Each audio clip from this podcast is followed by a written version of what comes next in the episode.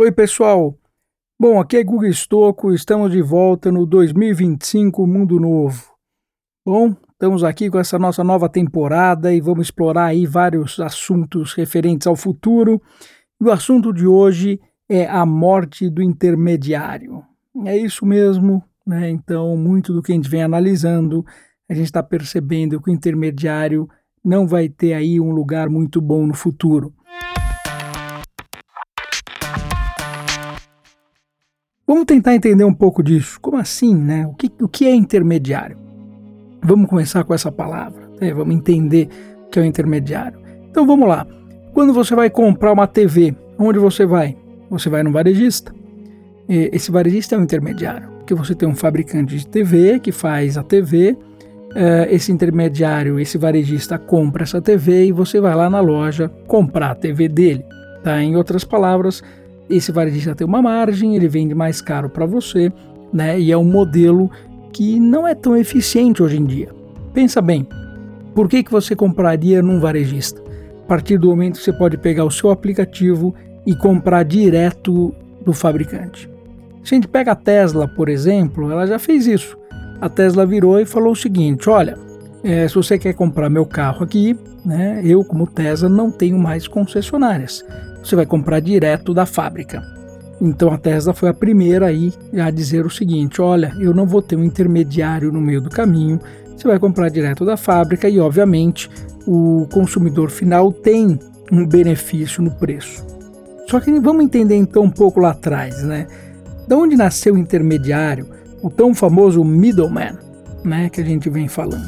Então, se a gente for para a história, for olhar lá atrás, né? Então você tinha lá um porco, né? Você tinha lá criava alguns porquinhos, aí você ia lá na cidade e na cidade você ia vender o seu porco, você precisava comprar arroz, feijão, né? Ou outros tipos de carne.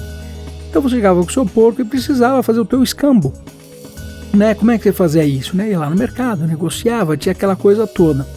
Então quem era o intermediário na época? Então era aquele cara que conhecia as pessoas. Falava, olha, eu conheço você. Então, tá aqui, eu pego aqui o seu porco, eu conheço lá o Zé, que é o outro cara ali do lado, eu sei que ele tem arroz, né? E, e através dessa relação de confiança, ele conseguia fazer as vendas e as trocas como um todo. Então você confiava nele, era o comerciante. Então você conseguia fazer as trocas. Então, basicamente, é, qual era o papel desse intermediário, desse middleman? Era conhecer as pessoas, né? E outra coisa era ter credibilidade. Então você deveria ter credibilidade nele, né, é, é, acreditar nele, e tudo isso acontecia. Que outro intermediário que existiu aí também durante a história? O próprio banco. Né? Banco era um intermediário, é um intermediário até hoje. Então você tinha lá um dinheirinho guardado, tinha ouro na sua casa. O que, que você fazia? Você ia no banco, deixava o seu ouro lá, o banco te dava uma notinha e você ia para casa todo feliz. E aí podia usar essa notinha para um lado e para o outro, né, que ela valia porque as pessoas confiavam naquilo. Então o que o banco fazia? O banco falava: "Olha, Guga, você é o Guga", né? Então ele fazia, né, garantia que você era você e garantia também a segurança. Qual é o outro intermediário que existe hoje? Ah, vamos imaginar, por exemplo, o Google. Olha que interessante, o Google é um intermediário, né? Porque o que, que o Google faz de conteúdo? O Google não faz muito conteúdo. Então, na verdade, eu estou buscando conteúdo, você ouvinte faz um conteúdo e o Google está aqui no meio, que ah, faz o quê? Com que a gente ajude a encontrar o conteúdo. Ele tem lá um algoritmo muito forte, legal e ajuda a gente a encontrar aquele conteúdo. Ótimo. Então fui lá e encontrei o conteúdo. Não sei se vocês perceberam, né? Mas durante a história ou até hoje, o middleman, né, o intermediário, é o cara que mais ganha dinheiro nessa história toda. Né? É aquele que acumula. É muito simples, é só você olhar quanto que o Google faturou e qual, qual né, o faturamento dele, a lucratividade do Google. Olha os bancos e olha a lucratividade dos bancos, o faturamento dos bancos. Olha para um cartório, vê quanto que um cartório fatura e começa a perceber o que, que existe de middleman no meio do caminho. Só que o que vem acontecendo? Conforme vocês acompanharam aí alguns dos podcasts, né, você viu que a gente vem caminhando com algumas coisas. Lembra que eu, que eu já comentei com vocês do custo marginal de zero, né? Já comentei com vocês da história da moeda digital, já comentei com vocês da história né, do blockchain, né? E por aí vai. Então, quando a gente começa a juntar tudo isso, a gente começa a perceber o grande afetado no futuro nessa história toda é o middleman, porque a gente pode começar a automatizar tudo isso.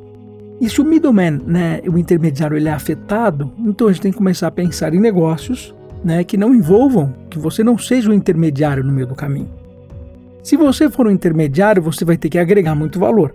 Se você agrega valor, você ainda vai ter um caminho no meio de tudo isso. Agora, se você não agrega valor, eu não vejo que você tem um caminho. Então, por exemplo, começa por aí.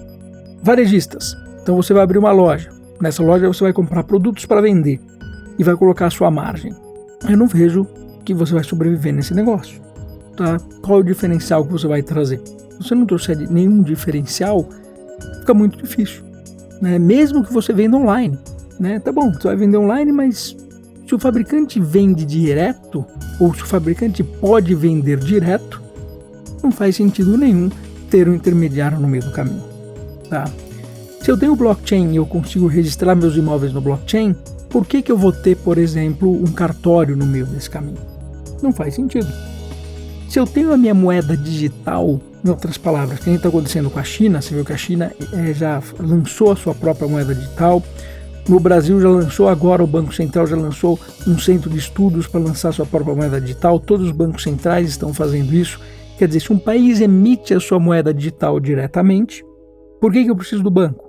É, não faz sentido nenhum eu ter um banco no meio do caminho, né, me cobrando taxas e etc., se eu tenho moeda digital. Porque lembrando, o que, que o banco faz? O banco tem que falar que o Google é o Google, né, e o banco tem que dar segurança, e o banco tem que seguir o quê? As regras do Banco Central.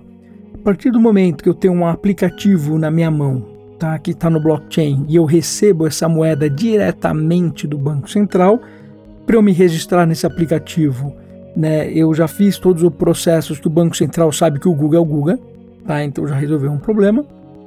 Eu tenho toda a parte de segurança via blockchain dentro desse aplicativo e o smart contract né, desse token que é enviado pelo Banco Central segue todas as regras que o Banco Central determina. Então, na verdade, né, o banco, da forma com que ele existe, também deixa de existir. Você vê que interessante? Sabe quem que é um outro middleman no meio do caminho? Um político. Para que serve o político? A gente vota né, em algumas pessoas para que elas nos representem, para que elas representem as nossas ideias né, perante o, o Congresso e por aí vai. Mas e se eu puder votar diretamente? Se eu tenho esse aplicativo, isso está no blockchain, eu recebo tudo que tem que ser votado, eu recebo aí todas as ideias, a gente faz as votações, tem os seus algoritmos que calculam tudo isso. Por que, que eu precisaria de um middleman no meio do caminho? Né? E a gente sabe, quem acumula muito de novo no meio do caminho, né? Políticos também acumulam muito dinheiro no meio do caminho. Então o que acontece? Quando a gente fala de intermediário, a gente vive uma economia de intermediários. Tá? Então o banco acumula muito dinheiro né, e não distribui. É, o Google acumula muito dinheiro, não distribui. Né? Os cartórios acumulam muito dinheiro, os políticos acumulam muito dinheiro e por aí vai. E a grande população acaba ficando sem tudo isso. Então, uma coisa que eu consigo prever de futuro, obviamente, é, é que prever não significa que vai acontecer, porque a gente tem o que? Né, várias discussões que tem por aí, né? Quer dizer, é muito difícil você permitir que as pessoas abram mão né, daqueles benefícios que elas têm, mas não faz sentido nenhum, né? Que a gente tem aí é o que a gente pague um pedágio por, por uma ineficiência. A partir do momento que as moedas digitais estão rolando, que a gente tem blockchain, a gente tem inteligência artificial, tudo isso começa a acontecer. Posso dar um exemplo claro. Né? Se eu tenho no blockchain, por exemplo, um algoritmo muito inteligente como funciona o Google, né? um algoritmo de busca, e esse algoritmo ele vai aprendendo sozinho conforme as pessoas vão buscando, e esse algoritmo ele é open source né? e roda na rede de uma forma descentralizada, né? o Google deixa de ter o seu papel principal. E a gente passa o que?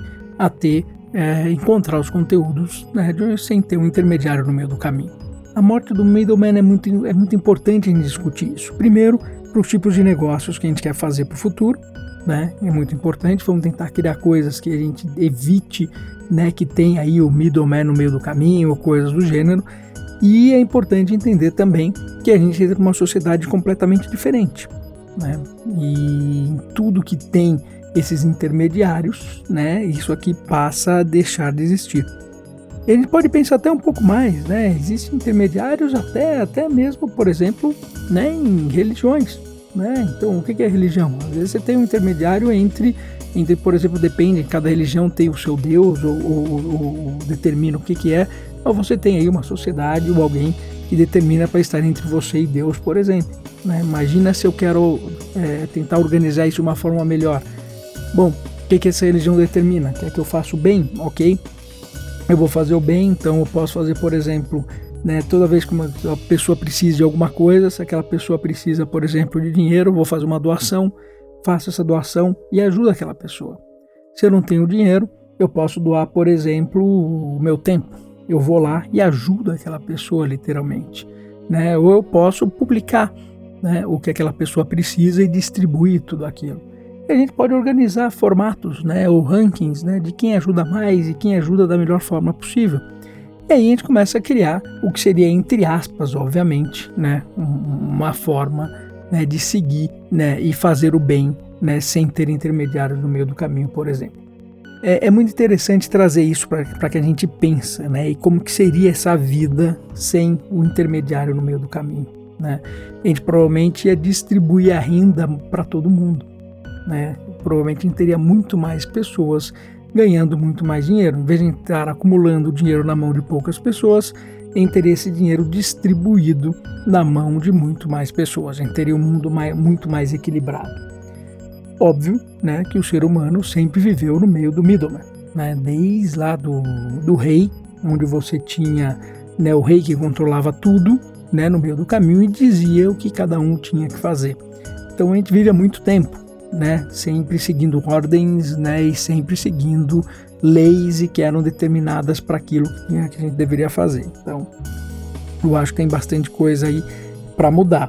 Mas basicamente, né, a gente tem que aí, a gente vendo o que o blockchain vem caminhando, blockchain com smart contracts, que conseguem trazer o trust, né, que conseguem trazer a segurança, conseguem trazer o que a gente chama de know customer, né, que é garantir que a pessoa é a pessoa, a gente consegue garantir, por exemplo, dados, né, que os dados estejam né, guardados de forma descentralizada e disponíveis à mão de todo mundo, que a gente tenha uma inteligência artificial que esteja constantemente aprendendo, né, e não na mão de uma pessoa ou na mão de uma empresa, mas na mão de todo mundo, né, na mão dessa grande sociedade sendo votada e por aí vai, a gente começa a entender o que seria um mundo justo sem o middleman. Então, é isso que eu tinha para passar para vocês. Eu acho que isso aí é uma provocação interessante. Obviamente que é uma provocação, eu trago aí alguns insights do que a gente vê pela frente, mas são insights importantes. Insights que, se você vai construir o seu negócio, você precisa estar muito atento.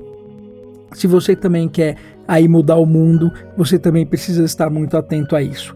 Então vamos tentar criar coisas que evitam o middleman ou se você vai ser um middleman, você vive no meio desse caminho, o que, que você pode fazer para que você agregue um valor e que as pessoas falem, poxa, faça sentido que tenha esse tipo de pessoa no meio do caminho, por exemplo. Então, pessoal, foi isso que eu quis dizer para vocês e muito obrigado por estarem me ouvindo e vejo vocês no futuro.